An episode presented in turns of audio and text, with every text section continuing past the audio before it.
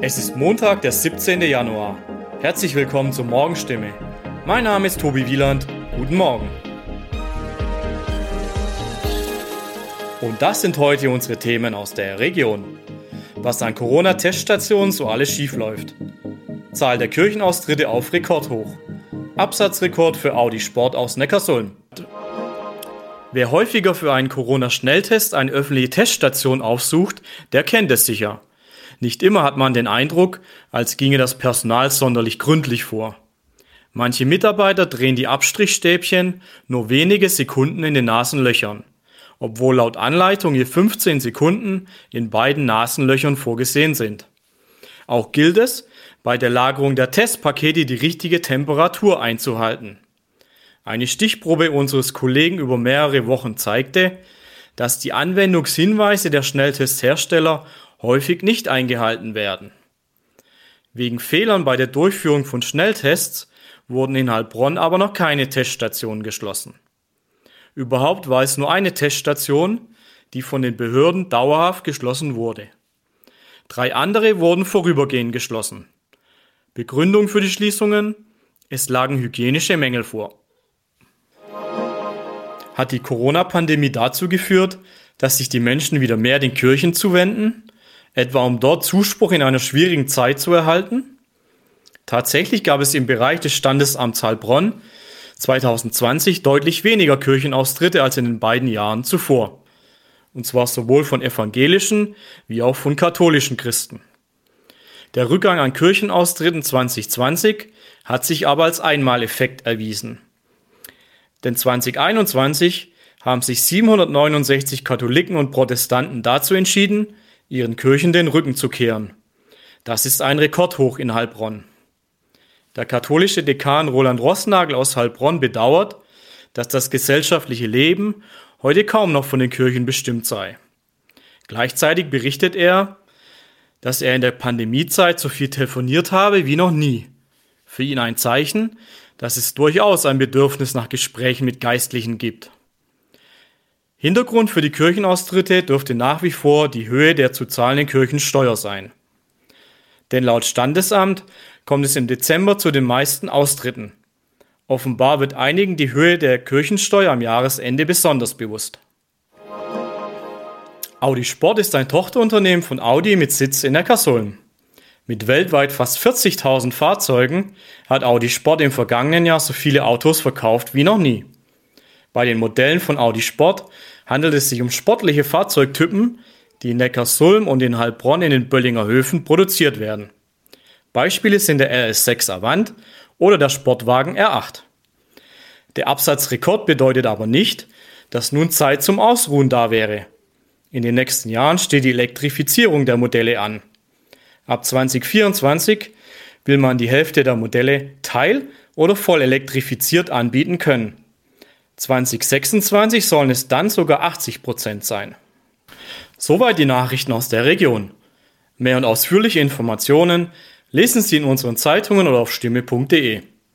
Weiter geht es mit Nachrichten aus Deutschland und der Welt mit unseren Kollegen in Berlin. Starten Sie gut in die neue Woche. Vielen Dank und einen schönen guten Morgen. Ich bin Nicole Markwald und das sind heute unsere Themen aus Deutschland und der Welt. Australien und die Australian Open nach der Ausweisung von Tennisstar Novak Djokovic. In Griechenland wird's teuer für ältere Menschen, wenn sie die Impfung gegen Corona verweigern. Und Außenministerin Annalena Baerbock reist in die Ukraine und nach Russland. Gestern sind die Australian Open gestartet, allerdings ohne Tennisstar Novak Djokovic. Der Serbe war vor dem Bundesgericht mit dem Einspruch gegen seine verweigerte Einreise und der Annullierung seines Visums endgültig gescheitert. Die Behörden ließen ihn nicht einreisen, weil der Weltranglistenerste ungeimpft ist. Sabrina Frangos in Australien. Djokovic musste das Land verlassen. Wie wurde denn seine Abreise von den Australiern aufgenommen? Nun, die meisten Australier scheinen es für die richtige Entscheidung zu halten, dass Djokovic abgeschoben wurde. Jedenfalls, wenn man einen Blick auf die Kommentare und Umfragen der ansässigen Medienorganisationen wirft. Aber Australien ist auch ein sportfanatisches Land. Das Grand Slam Turnier in Melbourne ist immer ein Highlight und einen der Topspieler nicht auf dem Platz sehen zu können, das bedauern natürlich auch viele. Außerdem sehen es viele auch sehr kritisch, dass der Einwanderungs Nachwuchsminister seine Möglichkeit des Einschreitens so genutzt hat und generell, wie die Regierung die Situation eben gehandhabt hat. Die Australian Open haben angefangen, die ersten Spiele sind gelaufen. Wie haben sich denn die Spieler zu dem Fall geäußert? Sie scheinen einfach die Hoffnung zu haben, dass der Fokus nun endlich auf dem Sport und den Tennisspielern und Spielerinnen liegen kann. Das hatten die Teilnehmer des Grand Slam Turniers wie zum Beispiel Nadal ja schon erklärt oder auch der Trainer von Serena Williams, der aber auch meinte, dass es natürlich ein Verlust fürs Turnier ist. Djokovic ist halt ein Ausnahmetalent und auch für die ATP ist es daher enttäuschend, dass ein Topspieler nicht dabei ist, wie die Organisation in einem Statement schrieb. Wie ist denn dein Gefühl? Wird der Fall Novak Djokovic das Land noch lange beschäftigen? Also es hat ja nicht nur den Fokus auf die die harsche Corona-Politik gelenkt, sondern eben auch auf die harte Einwanderungspolitik des Landes. Nun, die australische Regierung hat ja eine sehr strenge Corona-Politik verfolgt mit harten Maßnahmen, die Grenzen international dicht gemacht, man konnte lange nicht von Bundesstaat zu Bundesstaat reisen, es gab lange Lockdowns. Viele Australier, vor allem die mit Familienangehörigen in anderen Ländern, haben darunter natürlich sehr gelitten und sehen Djokovics Abschiebung als gerecht, weil er halt nicht geimpft ist und Sportlern keine Sonderbehandlung zustehen sollte. Durch seinen Aufenthalt in dem Abschied Abschiebehotel erhoffen sich andererseits auch viele, dass die Welt einen genaueren Blick auf Australiens Umgang mit Einwanderern und ihre Behandlung hier wirft. Wer in Griechenland nicht geimpft und über 60 ist, dem droht ab heute eine Geldstrafe. Und zwar jeden Monat. Das hat die griechische Regierung beschlossen. Nun tritt die Regel in Kraft. In Griechenland sind fast 90 Prozent der über 60-Jährigen geimpft. Takis Safos in Athen. Eigentlich scheint die Quote doch recht hoch. Warum dann trotzdem diese Maßnahme? Es geht darum, die Krankenhäuser so weit wie möglich zu entlasten. Denn die meisten Menschen, die in den Intensivstationen behandelt werden, sind über 60 Jahre alt. Diese Nicht-Geimpften sind eine Art Zeitbombe für unser Gesundheitssystem, sagen Ärzte immer wieder. Nun ist die Frist abgelaufen und rund 300.000 Menschen müssen pro Monat 100 Euro zahlen. Ja, die Strafe ist hart, aber wer sie nicht zahlen will, kann was ganz Einfaches machen, sagt die Regierung immer wieder, sich impfen lassen. Für Außenministerin Annalena Baerbock geht es heute inmitten der Krise zwischen Russland und der Ukraine in just beide Länder. Ihre Antrittsbesuche in Kiew und Moskau stehen auf dem Programm. Zunächst will sich die Grünen-Politikerin heute in der ukrainischen Hauptstadt unter anderem mit Präsident Volodymyr Zelensky treffen. In Moskau stehen dann morgen unter anderem Gespräche mit Außenminister Sergei Lavrov an. Ulf Mauder berichtet aus Moskau. Baerbocks Arbeitsbesuche in Kiew und hier in Moskau dürften die schwierigsten werden seit ihrem Amtsantritt. Der Ukraine-Konflikt ist komplex, die Erwartungen sind hoch. Kiew fordert etwa deutsche Waffen und einen stärkeren Sanktionsdruck auf Moskau. Russland hingegen erwartet eine neutrale Vermittlerrolle Deutschlands und verlangt die Einhaltung des Friedensplans für die Ostukraine. Bei den Gesprächen geht es aber auch um die umstrittene russisch-deutsche Ostsee-Pipeline Nord Stream 2, die Kiew verhindern will. Hier in Moskau wiederum wird von Baerbock ein klares Bekenntnis zu der Gasleitung erwartet. Das Telefon klingelt und eine unbekannte Stimme am anderen Ende fragt, Lust auf ein Gewinnspiel oder sind Sie nicht unterversichert? Auch ein Beispiel. Ist Ihr jetziger Stromvertrag nicht viel zu teuer? Das sind Werbeanrufe, die nerven. Es ist nicht verwunderlich, dass sich im vergangenen Jahr so viele Menschen wie noch nie beschwert haben bei den Behörden über diese Anrufe. Doch kann man irgendwas dagegen unternehmen und wie bindend sind eigentlich Verträge, wenn ich sie tatsächlich am Telefon abschließe?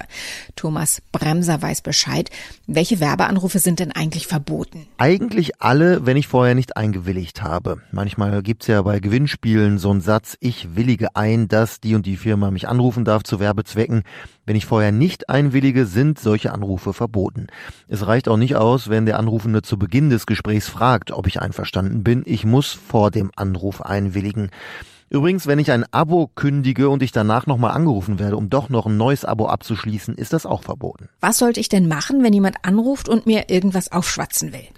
Also wenn ich weiß, dass solche Anrufe verboten sind, dann kann ich das ja dem Anrufer direkt sagen, danach auflegen und notieren die Uhrzeit, Telefonnummer und was beim Telefonat beworben wird.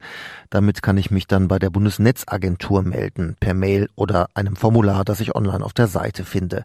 Außerdem aufpassen bei Gewinnspielen, keine Rückrufnummer hinterlassen und auch wenn ich Verträge abschließe, genau schauen, was unter dem Punkt Datenschutz steht. Wenn ich da Werbeanrufen zustimmen soll, diese Klausel streichen. Was ist denn denn, wenn ich aus Versehen meine Nummer hinterlassen habe bei einem Gewinnspiel? Sind diese Werbeanrufe dann im Prinzip erlaubt? Ja, das kommt auf diese Klauseln an im Vertrag oder bei diesem Gewinnspiel. Oft wird da irgendwo versteckt, dass ich Anrufen zustimme, aber das ist nicht erlaubt. Diese Passage muss deutlich erkennbar sein. Und es muss genau beschrieben sein, welche Unternehmen mich anrufen und welche Produkte sie bewerben dürfen. Ansonsten ist das ungültig. Und bei den Anrufen gilt, die Nummer darf nicht unterdrückt sein. Das wäre eine Ordnungswidrigkeit. Nehmen wir an, ich schließe am Telefon trotzdem einen Vertrag ab oder kaufe ein Produkt. Kann ich das im Nachhinein rückgängig machen? schwierig. Also ich muss äh, dem in der Regel nicht mehr schriftlich zustimmen. Vertrag ist Vertrag auch am Telefon, außer es geht um die Teilnahme an Gewinnspielen oder Verträge mit Lotterien. Aber in der Regel kann ich diese Verträge, die ich am Telefon abschließe, widerrufen innerhalb von 14 Tagen nach Vertragsabschluss bzw. nachdem ich die Ware bekommen habe. Ein Grund muss ich nicht nennen. Es gibt online Standardformulare für solche Widerrufe, zum Beispiel bei der Verbraucherzentrale. Die sollte ich am besten per Einschreiben schicken.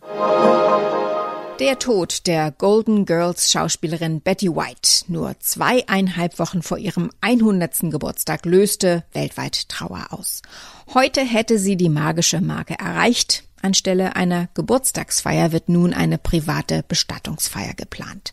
Aber ein Geburtstagstribut gibt es trotzdem. Tina Eck in Washington hat die Einzelheiten. Äh, ja, das ist ein Film über Betty Whites Leben und der ist natürlich schon länger in der Mache, aber der kommt nun heute in die Kinos und hunderte äh, Kinos hier in den USA. Darin kommen ihre Kollegen zu Wort, äh, darunter auch solche Größen wie Robert Redford und Clint Eastwood. Auch äh, ihre Heimatstadt Oak Park im Bundesstaat Illinois hat übers Wochenende äh, mit kleinen Feiern an die Schauspielerin erinnert und das Begräbnis soll in der Tat klein und privat bleiben. Sie hätte keinen großen Trubel gewollt, äh, sagte Bettys Manager. Bis zuletzt aber habe sie optimistisch und humorvoll gelebt. Äh, sie hat offenbar viel gelesen und äh, Puzzles zusammengesetzt. Soweit das Wichtigste an diesem Montagmorgen. Ich heiße Nicole Markwald und wünsche einen guten Tag.